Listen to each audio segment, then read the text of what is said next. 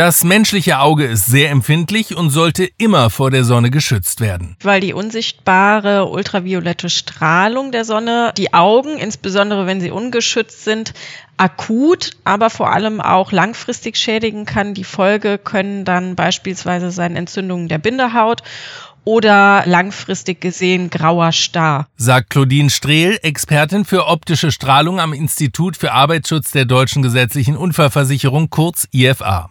Ob eine Sonnenbrille ausreichend Schutz bietet, erkennen Sie an der vorgeschriebenen Kennzeichnung. Sonnenbrillen dürfen nur verkauft werden, wenn sie das sogenannte CE-Zeichen tragen. Damit garantiert der Hersteller dann, dass die gesetzlichen Mindestanforderungen erfüllt sind, unter anderem auch hinsichtlich der UV-Durchlässigkeit. Es gibt dann noch Kennzeichnungen wie UV 400.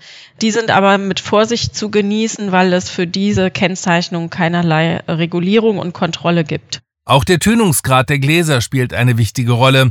Allerdings gibt der erstmal nur darüber Auskunft, wie weitgehend die Sonnenbrille einen davor schützt, geblendet zu werden. Und hier muss man eben auch vorsichtig sein mit der Tönung. Die kann gegebenenfalls problematisch sein, wenn die zu stark, also zu dunkel ist dann kann sich zum einen das Farbensehen verändern und auch Signale im Straßenverkehr können dann zum Teil nicht mehr richtig erkannt werden.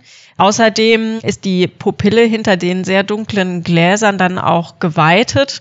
Wenn die Brille keinen ausreichenden UV-Schutz hat, dann kann dementsprechend umso mehr schädliche UV-Strahlung ins Auge eindringen. Darauf also unbedingt achten.